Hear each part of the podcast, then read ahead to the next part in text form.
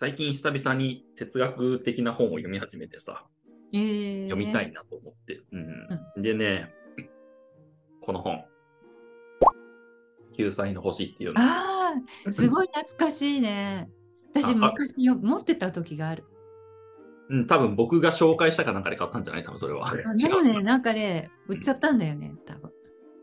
僕はね、売らずにずっと持ってて、これもう多分、10 15年越しぐらいの本なんだよ、うんこれ。うんずっと持ってて、何回か、その15年のうちに何回か読もうと挑戦したんだけど、う読もうと思うたび開くたびに、うわ、これさっぱりわかんないって思って閉じた本なんだけど、うん。ようやく、ようやく。ようやくあの読めるようになってた。あ すごい。おめでとうございます。15年かかってようやく読めるようになりました。え、どんな内容なの？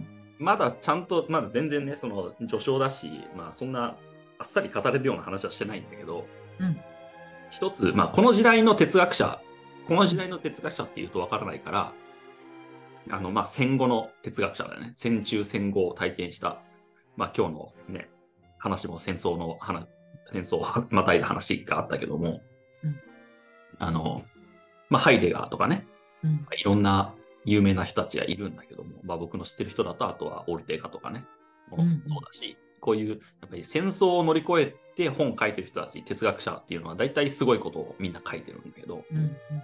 まあその中のこの、ここれフランツ・ローゼンツバイクっていう人が書いてる、まあこの本、まあその人もそうなんだけども、なんていうのかな、戦争を超えるとね、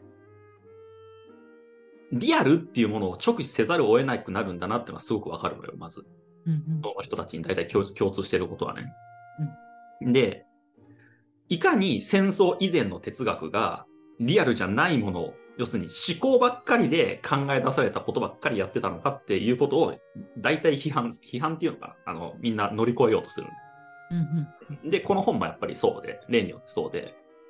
で、まあ、このタイトルの意味はまだちょっと僕ははっきり分かってないんだけど、なんで救済の星なのかっていうのはね。うんあの、まあ、分かってないんだけど、この本のまあ大事な向き合い方っていうのかな。あの、この著者が向き合ってることっていうのは、まあ今僕が言ったこと、ようなことなんだけど、哲学で、まあどんだけいいこととか、どんだけこんな風、世界はこんな風になってるとか、あの、えっと、こういう風に考えられるとか、っていうことを言ったところで、それって私に何の関係があるんですかってことを言ってる。まず。まあ確かにね。そう。だからまあ、俗に言う僕らが哲学書読んで、こんなの役に立たないよって思う感覚がまさにそれなのよ。うん。なんか、わかなよく言われるけど、なんか人生とは何かみたいなさ、よく哲学でさ、例に上がるけどさ、いや、だから何って話なんだね。その人生とは何かじゃなくて、私の人生とは何かが大事なんでしょ？っていう話じゃないっていうことを、この人は言おうとしてるんだよ、最初の方ああ。まあ前にそのだから動画でに。サロンの話をねしてると思うんだけどさ、うんうん。ペギができないですね。のちょっと前の時代はうんサロンにユダヤ人とかね、うんうんあの文学者とかその教養の高い人たちが集まって社交の場であってでそこですごくこの教養のある話ね文学の話であるとか哲学の話であるとかそういうものが語られたっていうんだけどそれは本当にお金持ちのうん。余暇であってさ楽しみの中で、まあ、暇つぶしっていうかさ。うんうん、そういうところにそのヨーロッパのその教養主義っていうのがあ、まあ生まれて育ったっていう背景があるから何かさこう差し迫ってさこのうん自分がなんかこのそれを考えずには生きられないっていうようなところから哲学が語られたりっていうことはないわけよその当時っていうのは。そうだね。そうそうそう、そうなんだよ。そういうことが背景にあるよねやっぱりね。そうそうそうそう。結局、教養が、教養があるから何なのっていうところなのよ、結局。うんうん なんか、文学のことを知ってる、哲学のことを知ってる、その芸術のことをいっぱい知ってる。うんいや、いやそれが私の人生で一体何の役に立つのよっていう話なのよ、結局。うんうんで、まあそう、戦争を経験しちゃうとさ、うんいや、生きるか死ぬかは今やってんのに、いや、なんか天使がどうとかさ、なんかうん人生がどうとかさ、いや、どうでもいいわけよ。うんっていう感覚が、ね、すごく僕はこの本から読み取れてて、読みうん感じてくるの読んでて。そう。で、まあ、で、やっぱり、まあそう、実存があるっていうんだけど、そういうのって。まあ、要するに、自分の、うん、人生に、まあ、差し迫ってるっていう意味で実存があるっていう言い方をを僕はよくするんだけど、それをね、すごく感じる本で、で、そこから哲学をもう一回組み立てようとしてる感じ。あの、だから、私の倫理学、私の、えー論理学、私の自然、自然学だったかななんかそういう三つ項があってねうん。それをもう一回考え直す。その私のっていう視点から考え直さないといけないんじゃないかっていうことを一番最初に書いてて、その辺まで読んだ、とりあえず。うんうん そっから先はちょっとわからない。うんうん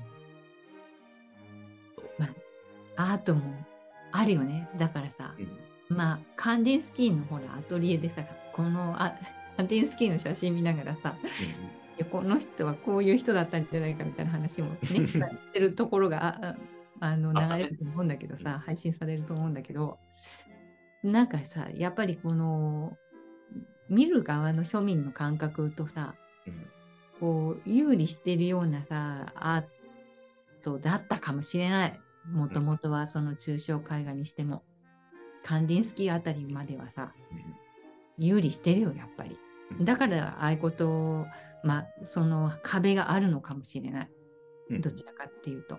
うんでもさ、その壁はさ、うーん、いろんな壁、いろんないろんなところに壁を作ってるよね。だから、共有主義の人たちにとっての壁でもありさ、うんうん、すごいこう阻害的なものになってるよね。人間のさ、疎外感の塊みたいな作品なんだよ、多分、抽象絵画って。うんうんそういうところからすると、そこから出発してるっていうか。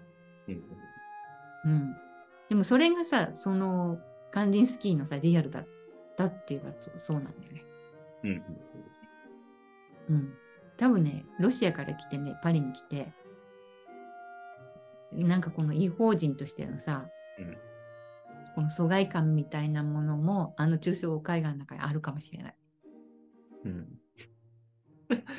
川原さんの解釈ね。解釈うんそそんな感じしてきた、その話を聞いてると。まあ、あのーその、なんていうのかな、そのは、ね、杉野さんが読んでる本の同じ時代よね、多分ね。と、同じ時代だと思う。ちょっと、ちょっとこれの方が後かな。あと、あと、うーん、うん、多分同じぐらいの時代だけどね。うん、なやっぱりね、この人間の疎外感っていうのはずーっとこの、この100年ずっとこう続いてるテーマかもしれない。うん。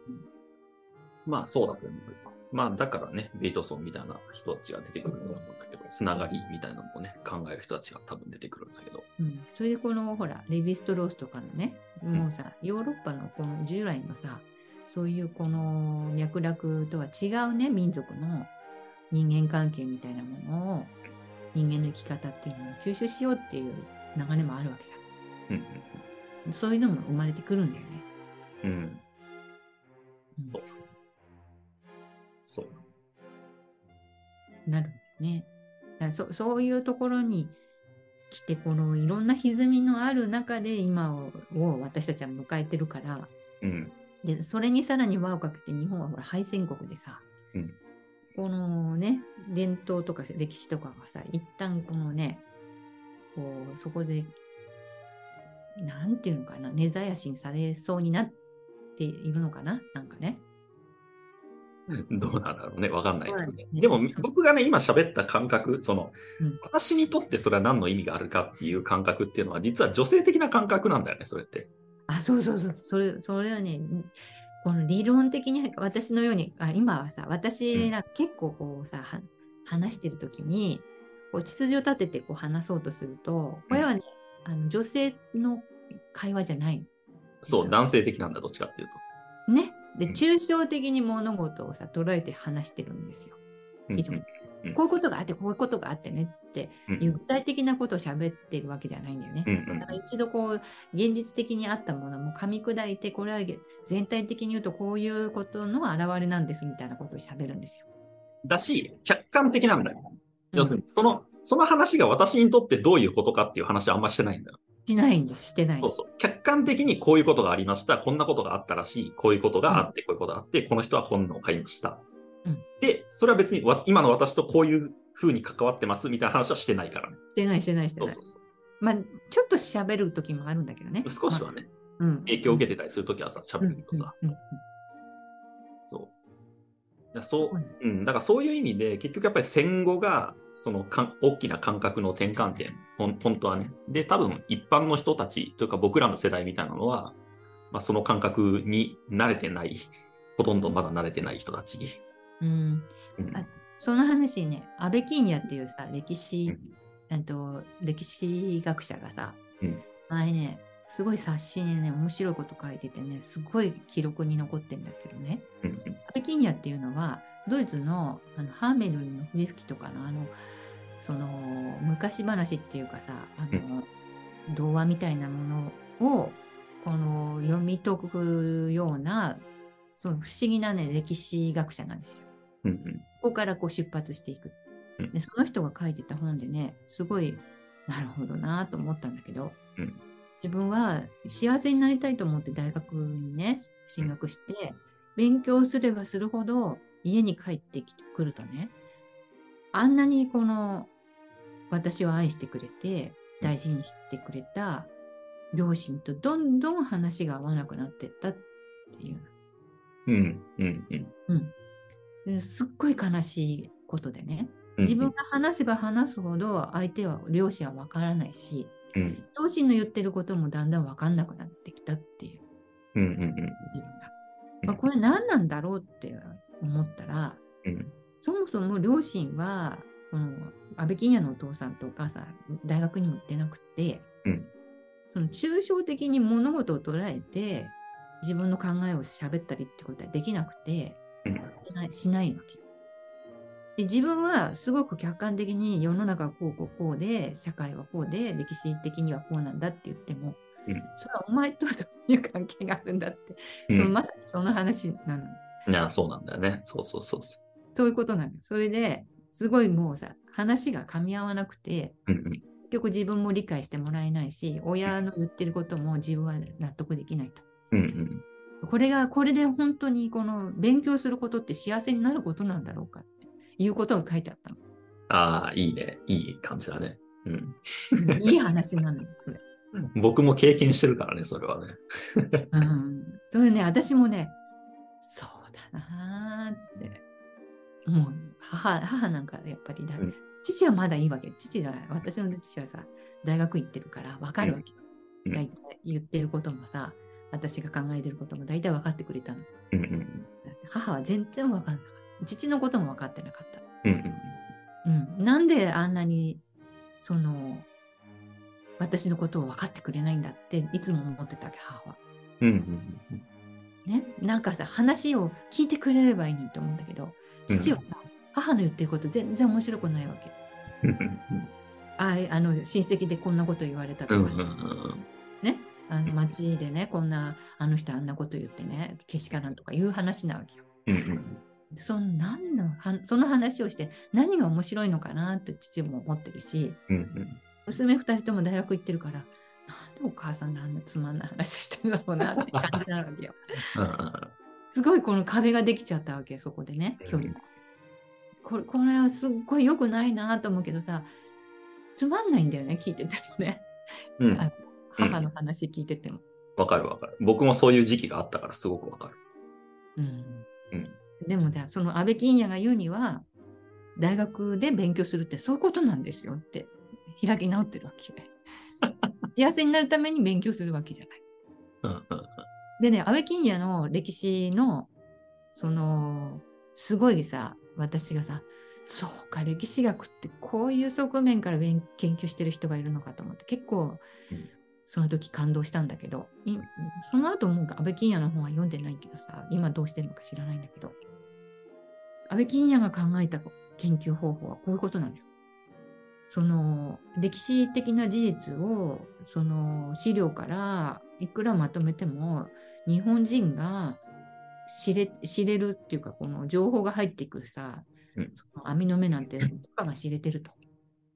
もっとさ、大学、ドイツに留学すると、もっとすごくさ、もう長年研究しててさ、すごい膨大な資料さ、本当にドイツ語からラテン語からさ、あのそれでこう読み解いて、それでこう歴史的事実はこうじゃないかっていう考えて、その考えをね、発表できる人だって、ほんの一握りなんだって。うんうんうん。人は何何ができるだろうかって思った時にそれがその童話のか童話を研究するっていうさ、うん子供の時から読読み慣れていたその話が一体その時代のその人たちねその物語が生まれた時代背景の何を表しているのかっていうところを研究する方向に進んだわけ。うんうんそうするとさ資料とかいらないわけその読み解くだけだから。うんうんうん、でそその精神性なんていうのも形がなくてさ残ってるものじゃないじゃん。うん。まあ、そうだね。まあ、その時代の人をなんかリサーチするのは必要かもしれないけど。うんまあうんうん、それで歴史研究の中にそのさ今までその昔話を導入したなんていう例はなくてまあそれはそれで非常にこのとなんか得意な研究として認められたんだよね。なんかうんあの金やってる人は。それでね、結構一時期こうスポットが当たったっていうか。うんうんそうか、そういう方向性で、まあ、だからね、ピケティのね、あの、資本、なんだっけ、資本主義のなんだっけ、な資本主義のなんかあったね。あったよね。あったね。めちゃくちゃ売れたやつね。売れた。あれを読んだ時にね、私ちょっとそういう、あれ、これって昔、安倍金也が、うんこの精神性に、その社会の、その時代の社会の人々のうん心とか精神性を、その物語から読み取ったのと同じように、ピケティはね、うんその文学をすっごいたくさん持ってくるのよ。引用してくる。うんうんこのね、時代ので経済的な、うん人々のこの概念っていうのは、この文学のこういうところに出てくるっていうね、いろんな文学、小説からさ、引っ張ってくる。うんあこういう経済学っていうのがあるのかって思ってさ、あ、でもこれって安倍金也の流れがある感じられるなと思って。そうだね。だから文学から取ってきた方が、文学ってさ、さっきの本当にカールさんのお母さんがやってた話でさ、うん昨日こんなことがあってさ、みたいな話が文学に出てくるわけじゃない。うんうんうん。だから、だから多分、本当に僕らにとっての大事な経済の話をするには、そこに話を持ってった方が多分近いと思ったんじゃないかな。その方がリアルなんだよ。リアルな真実真実なんだよ。うん。こう人々の感じ取ってる感覚がうん。読み取れるわけよ。そうそうそう。だからほら、資料に経済のさ、うん数字は残っててもさ、人々が人々がどんな思いで生活してたかって見えてこないじゃない。だって。そうそうそうなんだよ。データってあくまでデータでしかないからね。うんなんか GDP がなんぼってね、GDP が高かったからって別に幸せだったとは限らないし、逆に引っか引っかった頃の方が不じあの、ね、不幸だったのかっていうとそうでもないし、みたいなねうん。わかんないからね、そこ。うん。そういう面はあるよね。うん、だからやっぱりねが研究するこの視点っていうものっていうのは、うんすごく重要でただこうし事実がに残ってるものだけじゃねうん。見えてこないあの人々の心はさそこにはさ残ってないんだよね多分。うん、でさこそれでさあの多分ペギーのさあのすっごい読みにくくってさもう大変だったこの本ね。さ本当にさ理論的じゃないわけうん。研究での書研究書でもないわけ。うん美術のうん。美術書でもないわけ。なんかもうさ。うん。あの時こんなことマックスに言わね、うん。マックスの人に言われて腹が立ったとかそういうことばっかりあるわけよ。まあに日記だねだからね。うん、ああんなことがあってこんなことがあってうんうんそれで私たちは別れたとかさどうでもいいよとかああ私はさアートのこのそういうとこじゃなくてさ、ま、マクセルスとかどんなさうん。こうアトリエでどんな顔をしててさどういうふうに制作しててどういうところにいいと思ったかを書いてくれればいいのにとか思うんだけどほほんのちょっとしか出てこないそういうの。すっごい読みにくいけどこれがでもね真実の女性の目なんです。まあそういうことだよね。うんうんそうなんです。理路整然とはね、話さないというか、残らないもんね。でも、だからすごいリアルなわけよ。ああ、はいはいはい。リアル。生々しいんですよ。うんうん抽象的にさ、整えてない。読みにくうんだから読みにくいんだけども、そういうことね。うん肉声なんですよ、肉声。うんうんうん。なるほどね。ここに話が続くという。すごいね。そうだね。全然関係ない本から入った。こんな、そんなスマホと同じぐらいの分厚さの中。すごいよね。そう、そすごいよね。なんか戦争中にさ、だって怒号で書いたっていう本なんだもんね、それね。俺、怒号、まあね、ど怒号でも書きながらだけどね。うんまあ、そう。まあ、出てからも、戦争終わってからも書いてるようなやつだけど、まあ、この人、病気かかっちゃって、あれなんだよね。今でも多分、現代でも医療あの医療が追いついてない、あの、すごい特殊な病気、あの筋肉が勝手になんかなくなってっちゃうみたいな。あ衰えてっちゃうみたいな病気にかかって結構若くで亡くなった人なんだけど。そう。まあ、壮絶だよね。本当にね。壮絶な体験をした人の話は、あの、うんすごい。まあ、ちなみにこれもミスズなんだけどね。あのミスズ、ミスズの本はね、やっぱよくできてる。ミスズ消防。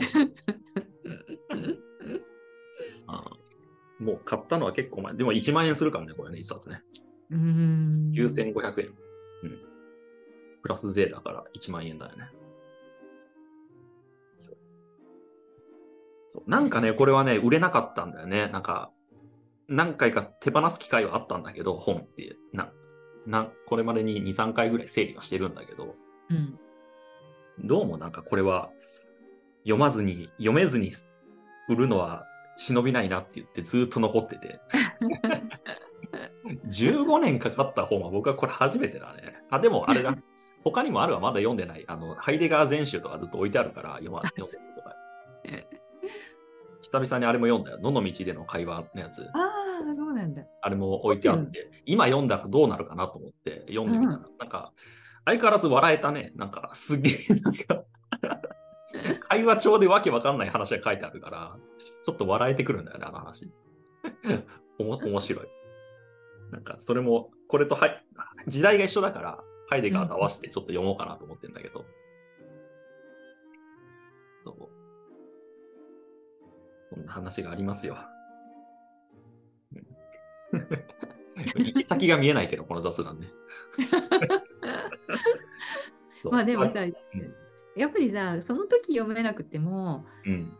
後になってさ、ああ、この本こうだったのかってね、ある。だから私もね、これね、この本ね、えっ、とね、2017年にうん。軽井沢に引っ越してきて、隣にさ、えっ、と、信濃追分っていうさ、な中軽井沢の隣は信濃追分っていう駅なんですよ。うん。でそこの駅からね、歩いて20分ぐらいのところに、油屋っていうね、旅館があって、うんそこに、こう、古本屋さんと、それから画廊と、いくつかの画廊とかが集まったね、要するに昔の旅館を、そういうなんか、新しいお店に作り変えてて、2階が、あの、ほステイができるような、ちょっと洒落たさ、ホテル、安いホテルにしてて。うん。っていう場所があってね、そこのに古本屋さんで見かけたんですよ、これ、最初。うん。